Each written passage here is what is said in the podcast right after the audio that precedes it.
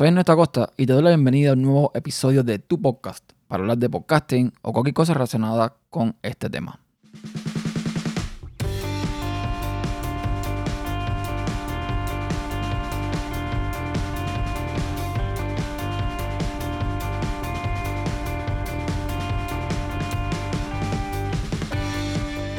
En el episodio de hoy quiero hablar un poco sobre una aplicación que está, digamos que en bocas de todo. Es un podcatcher, es mm, como cualquier otra aplicación para escuchar podcast, pero un poquito más social. Evidentemente, es posible que ya sepa lo que estoy hablando y es de SWOT. SWOT, que justamente como se escribe, S-W-O-O-T, es, como les decía, un podcatcher más, una aplicación donde tú puedes exportar o importar tus podcasts y eh, escucharlos como podríamos hacer con Pocket Cast, con Overcast, con cualquier otra aplicación de este tipo. ¿En qué se diferencia SWOT del resto de estas aplicaciones? En que es un poco más social. Y cuando me refiero a un poco más social, digo un poco porque aunque sí permite compartir eh, que estás escuchando, recomendarlo o saber qué están haciendo las personas a las que sigue, no puedes interactuar con ellos de una forma directa. O sea, explicamos un poco. Voy a empezar primero por más o menos explicar la interfaz, aunque ya muchos la han visto. Y luego, pues les digo los pros y los contras y a qué me refiero con esto de el intercambio entre usuarios. Cuando abrimos SWOT, lo primero que vamos a encontrar va a ser arriba tres secciones con mis podcasts. Ahí eh, tú puedes añadir podcasts usando el buscador de la aplicación o importar un OPML. Tienes los downloads, que son los podcasts que has descargado aunque los puedes también escuchar en, streaming, o sea, sin descargarlo. Y tienes lo, eh, la actividad de los amigos, Friend Activity. Entonces, más abajo tienes los últimos episodios de los podcasts tuyos que tú escuchas, que han ido saliendo. Y debajo del todo tienes cuatro botones. el botón de Home, que es esa pantalla principal. El botón de Buscar, que te permite buscar eh, otros podcasts. Además, ahí aparecen los podcasts que están en trending, o sea, los que son tendencia. Y luego, en una pestaña secundaria, tienes la actividad de los amigos, que es qué están escuchando las personas a las que tú sigues. Luego tienes la, eh, la campanita de notificaciones. Ahí vas a ver cuando, eh, bueno, te, te, recomienda personas que a lo mejor conozcas y ahí te va a, a, anunciar cuando alguien a quien tú sigues sigue a otra persona, hace cuánto empezó a seguirlo, o si alguien recomienda un podcast, etc. Luego tenemos la, eh, la personita, ¿no? que ahí es donde vas a tu perfil, que en tu perfil vas a tener la historia de escucha, vas a tener las estadísticas de, escucha de los podcasts que, que momento has escuchado.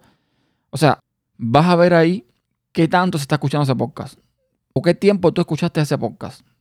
No estoy seguro si esa parte te cuenta solamente a ti o cuenta a todas las personas que también tú sigues y escuchan ese podcast. No me queda muy claro, pero supongo que sea lo que tú escuchas, esos shows o esos episodios, lo que sea. Tienes una opción para buscar amigos, ahí puedes invitar personas, añadir gente de Facebook, añadir gente de Twitter, añadir gente de, la, tu letra de contacto o te recomiendas nuevamente personas que, eh, o sea, que puedes ir siguiendo, que siguen otras personas es, como una, es como una cadena, ¿no? Vas a ver a gente que sigue gente que sigue gente. Así como funciona como cualquier otra red social. Entonces, dicho esto, el, el podcast como tal, o sea, cuando ya tienes para producir un podcast, tienes las opciones básicas, adelantar 30 segundos, retroceder 10 segundos, la velocidad, un X, 1.25, 1.5X, 1.75, a 2X, a 0.8X, etcétera. Tienes la opción de recomendar con una manito para arriba, como las de Facebook, y tienes la opción de compartir el episodio.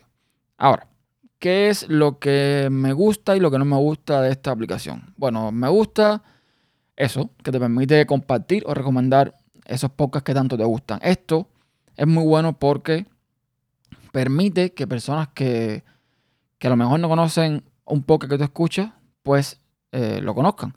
Porque es, una cadena, ¿no? Es como una larga cola. Hay personas que yo eh, no conocía, que no seguía por ningún lugar y las estoy siguiendo por esta aplicación. Esas personas a su vez también a lo mejor no me conocían y me empiezan a seguir a mí. Y entonces es toda una cadena, ¿no? Que se va formando de gente que vas añadiendo y que esa gente va recomendando y cosas que vas conociendo. Entonces, esto de poder compartir un podcast o recomendar un podcast es interesante.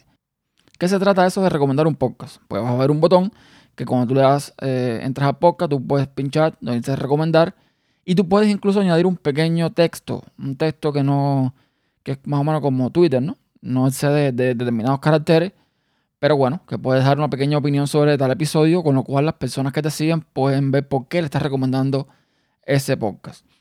Lo bueno de esto, como les decía, es que eso, tú puedes ver cuando alguien recomienda tu podcast y por qué lo recomienda.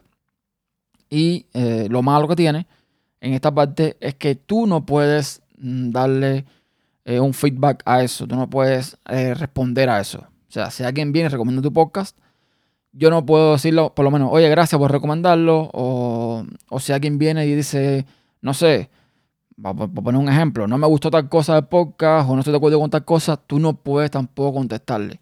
Que es algo muy interesante, es algo que creo que los podcasters eh, siempre andamos buscando, ¿no? Ese feedback, esa forma fácil de, mm, de comunicarte con el podcaster o con, o con la persona que está escuchando y lograr un diálogo entre ambas partes. Aquí casi lo logran, pero todavía no llega a eso. Es una aplicación que es muy nueva y evidentemente Posiblemente después le añaden cosas más interesantes. Pero de momento, ya les digo, no puedes hacer mucho más que ver una recomendación sin poder responder. Te permite, como les decía, pues ver quién escucha tu podcast, quién está suscrito. Por ejemplo, si tú vas a la, actividad de los amigos, tú puedes ver que, por poner un ejemplo, que Mosquetero Web, el podcast Mosquetero Web, lo está escuchando 2, 3, 4, 5 gente de la que tú estás suscrita. Eso lo puedes ver por ahí. Es un medidor también de lo que, de lo que la gente está escuchando. La interfaz es bastante simple, es como un Instagram, repito, es, se parece mucho a Instagram en cuanto tú lo ves, excepto por lo de la foto, pero es bastante eh, fácil de utilizar. Eso por las partes buenas. Por la parte mala, bueno, eh, es una aplicación nueva, repito, necesita todavía un poco más de trabajo. A mí no se me ha crachado, no me ha dado un error, pero eso de no poder recomendar o, mejor dicho, eso no puede comentar, aunque sea algo cortito, es algo que me gustaría y que todavía no tiene. Lo otro es que a veces se demora bastante en actualizar determinados podcasts. O sea, yo comparo con Pocket Cast, que es la aplicación que yo uso, y a veces yo veo que en Pocket Cast llega primero y horas y horas después llega a, eh, a SWOT o a la inversa. Ha pasado la inversa, que algo llega a SWOT y a Pocket, a Cast no ha llegado. Pero normalmente es al revés. Siempre llega primero a Pocket Cast y se demora bastante en llegar a, a SWOT, que es algo que no sé si mejorará con el tiempo. La forma de importar los podcasts es mediante un archivo OPML. Y lo malo que tiene esto es que, por lo menos en mi caso, que tengo en Pocket Cat unos 144 podcasts, solo me importó unos 80 y tantos. No sé por qué hay otros que no me los importó, por algún motivo. Y supongo que también es algo que van a corregir en el futuro. Y por último, hay un tema del que nadie ha hablado, que creo que es interesante debatir o compartir, y es el tema de la privacidad. Si ustedes tienen un poco de paciencia, pueden ir a, la página del, de SWOT y ver ahí los términos de privacidad y van a ver algunas cosas interesantes. Está en inglés, pero nada que no puedes ser un traductor y llevar al español y entender perfectamente. Voy a comentar algunas de las cosas que dice esta página que creo que hay que tener en cuenta. Porque estamos viviendo un mundo en un momento donde la privacidad para muchas personas es muy importante y esto hay que, eh, no se puede pasar por alto. Ellos dicen que en vista de mejorar los servicios, SWOT recopila de ti la siguiente información. Información personal. Se refiere a la información que nos proporciona y que te identifica personalmente. Tu nombre, tu dirección de correo, tu información de facturación, que es algo que me imagino que se implemente en un futuro, u otra información que eh, pueda vincular razonablemente con dicha información. También recopila el contenido de que usted crea, carga o recibe de otros usuarios cuando utiliza los servicios de SWOT. Esto incluye cosas como los mensajes que escribe y recibe o los comentarios que hace en los podcasts. Todo esto se recopila en los servidores de SWOT.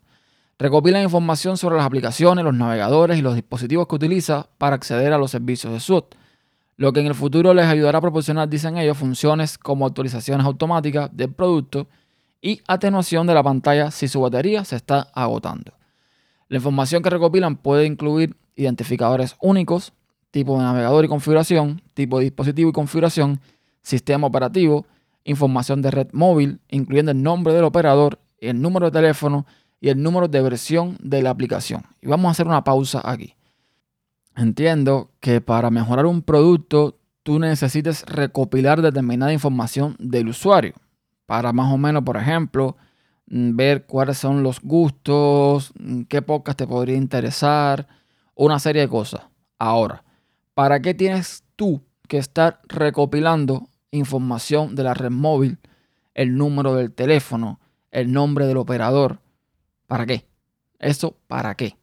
Bueno, ellos dicen un poquito más abajo que eh, también podemos recopilar información sobre la interacción de sus aplicaciones. Ojo, ahí no especifica si solamente estamos hablando de SWOT solamente o de todas las aplicaciones de teléfono, navegadores y dispositivos con sus servicios, o sea, con servicios de SWOT, incluida la dirección IP, los informes de fallo, la actividad del sistema y la fecha, hora y URL de referencia de su solicitud. Recopilamos esta información cuando un servicio SWOT en su dispositivo se comunica con nuestros servidores. Por ejemplo, cuando eh, nuestro servicio verifica actualizaciones automáticas. Esta información incluye cosas como el tipo de dispositivo, el nombre del operador, los informes de fallo y las aplicaciones que ha instalado. Y volvemos a lo mismo. Esto es una información que se da, es como un disclaimer. Yo hago esto, pero no me estás especificando qué estás haciendo las aplicaciones que ha instalado. ¿De qué aplicaciones estamos hablando? De aplicaciones de SWOT, que de momento es una sola, o de las aplicaciones que yo instalo en, mi teléfono. O sea, esto, esto es importante.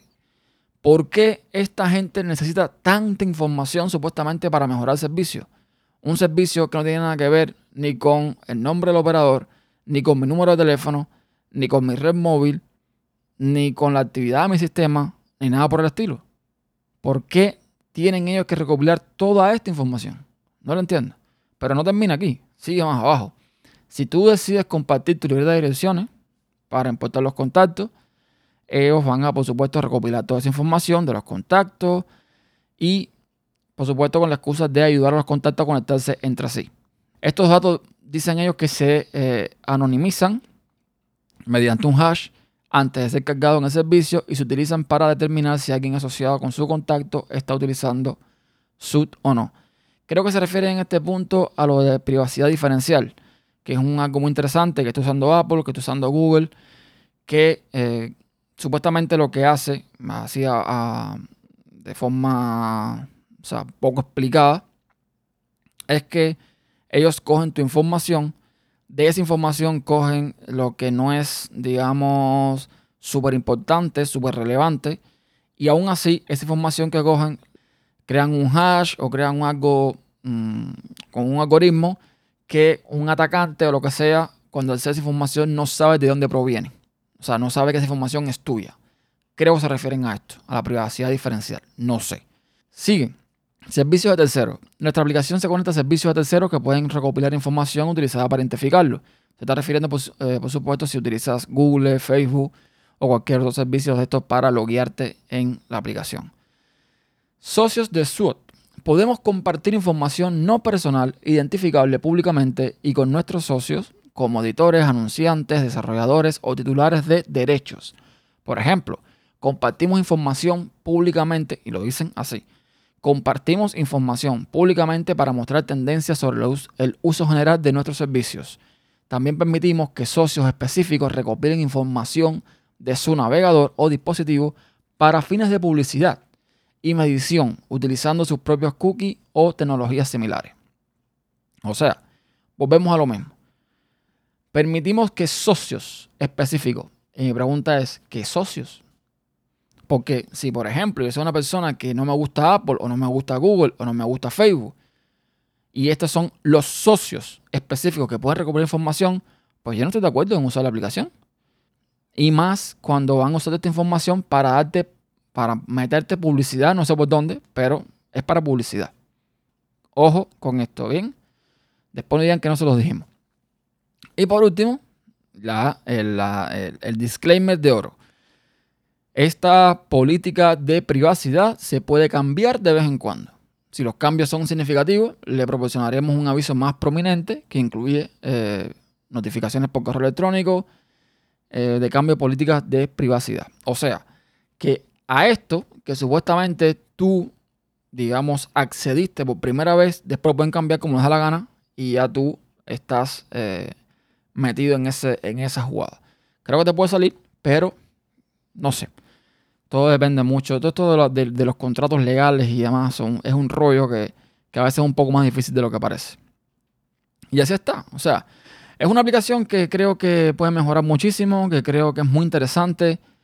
Eh, no digo que SWOT, pero sería muy bueno cualquier servicio esto de podcast, de podcast, un podcaster, se cree algo que permita ese intercambio inmediato entre podcaster y, y, escucha o oyente eh, sería muy interesante algo como esto. Y más o menos creo que esta gente lo están eh, logrando. Creo que Overcast también está experimentando con algo como esto. Pero Overcast yo en lo personal no la, no la uso. Porque... Eh, ¿Es Overcast? Sí, Overcast. Creo que es Overcast. No la uso porque me limita muchísimo. Me dice que si quiero tener más de 100 podcasts tengo que pasar por caja. Y no es pasar por caja como Pocket Cast, que tú pagas una vez y ya por vida, sino que es una suscripción mensual bastante cara desde mi punto de vista. Entonces, eh, no sé, esto creo que viene siendo lo que muchos estamos esperando, un podcast, digamos, 2.0, algo más social. Y esta, a parecer, va a ser la, aplicación que va a comenzar eh, con todo esto. Y nada, eso era lo que quería comentarles en el día de hoy. Eh, gracias por escuchar. Ya saben que todos los comentarios y opiniones los pueden dejar en tupodcast.com en el, en el episodio como tal o puedes usar tupodcast.com barra contacto. Aquí están todas las vías de comunicación conmigo para comunicarte sea por Twitter o por otras redes sociales. Gracias por escuchar una vez más y hasta la próxima. Chao.